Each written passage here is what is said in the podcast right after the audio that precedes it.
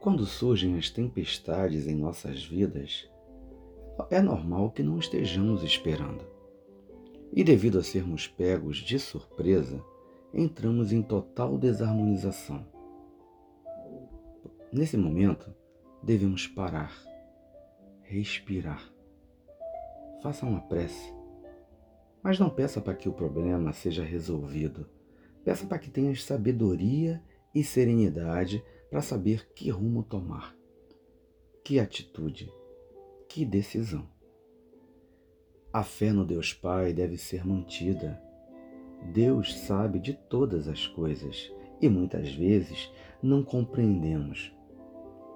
Agradeça ao Pai por tudo que estás passando. Compreenda que são nas provas que devemos pôr a resignação em nossa vida. Chame pelo Pai faça uma prece.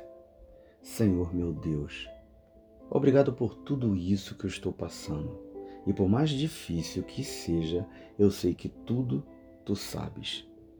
Sei que estou aqui para evoluir e que essa fase servirá para o meu aprendizado.